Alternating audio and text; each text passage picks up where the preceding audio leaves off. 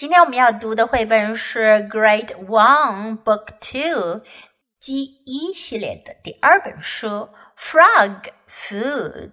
Frog Food，青蛙食物。Frog 的意思呢是青蛙。我们在这本书中会读到一个叫做 Froggy 的青蛙的故事。First, let's listen to the story. Frog food. I like bugs on pancakes. I like bugs on popcorn.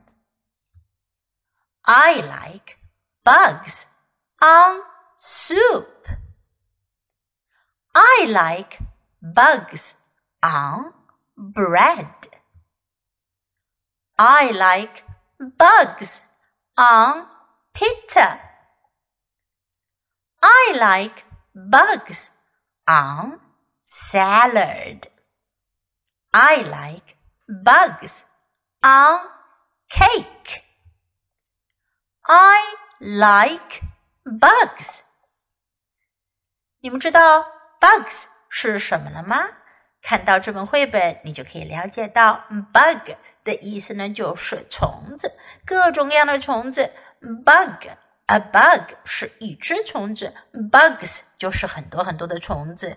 哇，喜欢在食物里放虫子，听起来有点 disgusting 恶心哦。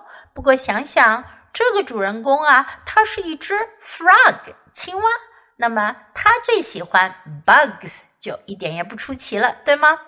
在 GK Book Two Rex 当中，我们学到过一个句型：I like。to，我喜欢做某件事情。I like to。在这本书当中，我们要学到的是 I like 什么东西。I like 后面接你喜欢的东西。对于 Frog 来讲，他喜欢的东西就是 bugs。他把 bugs 放在他吃的所有的食物里。我们来练习一下这些食物的名称吧。Pancake，薄煎饼。pancake, popcorn 爆米花，popcorn soup 汤，soup bread 面包，bread pizza 比萨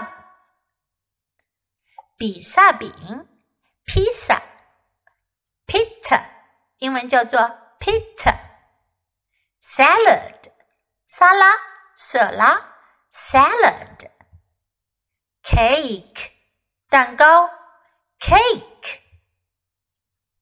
除了 bugs 之外，刚才我们学到的这几种食物都是小朋友们爱吃的吧？下回啊，你可以说 “I like pancakes”，不要 bugs 哦。I like popcorn. I like soup. I like bread. I like pizza.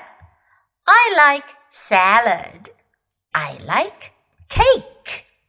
Okay, now let's read the book together. Follow me. Repeat after me, sentence by sentence. Frog food. I like bugs on pancakes.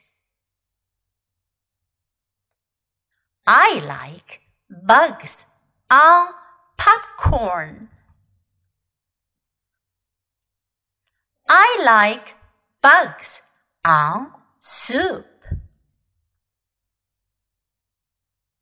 I like bugs on bread. I like bugs on pizza. I like bugs on salad. I like bugs on cake. I like bugs. 这本书你会读了吗？你可以在优英语页面下方打卡处点击打卡，上传你的绘本朗读，有机会得到 Jess 老师指点你的发音哦。OK，今天的绘本我们就读到这里。Until next time, Goodbye.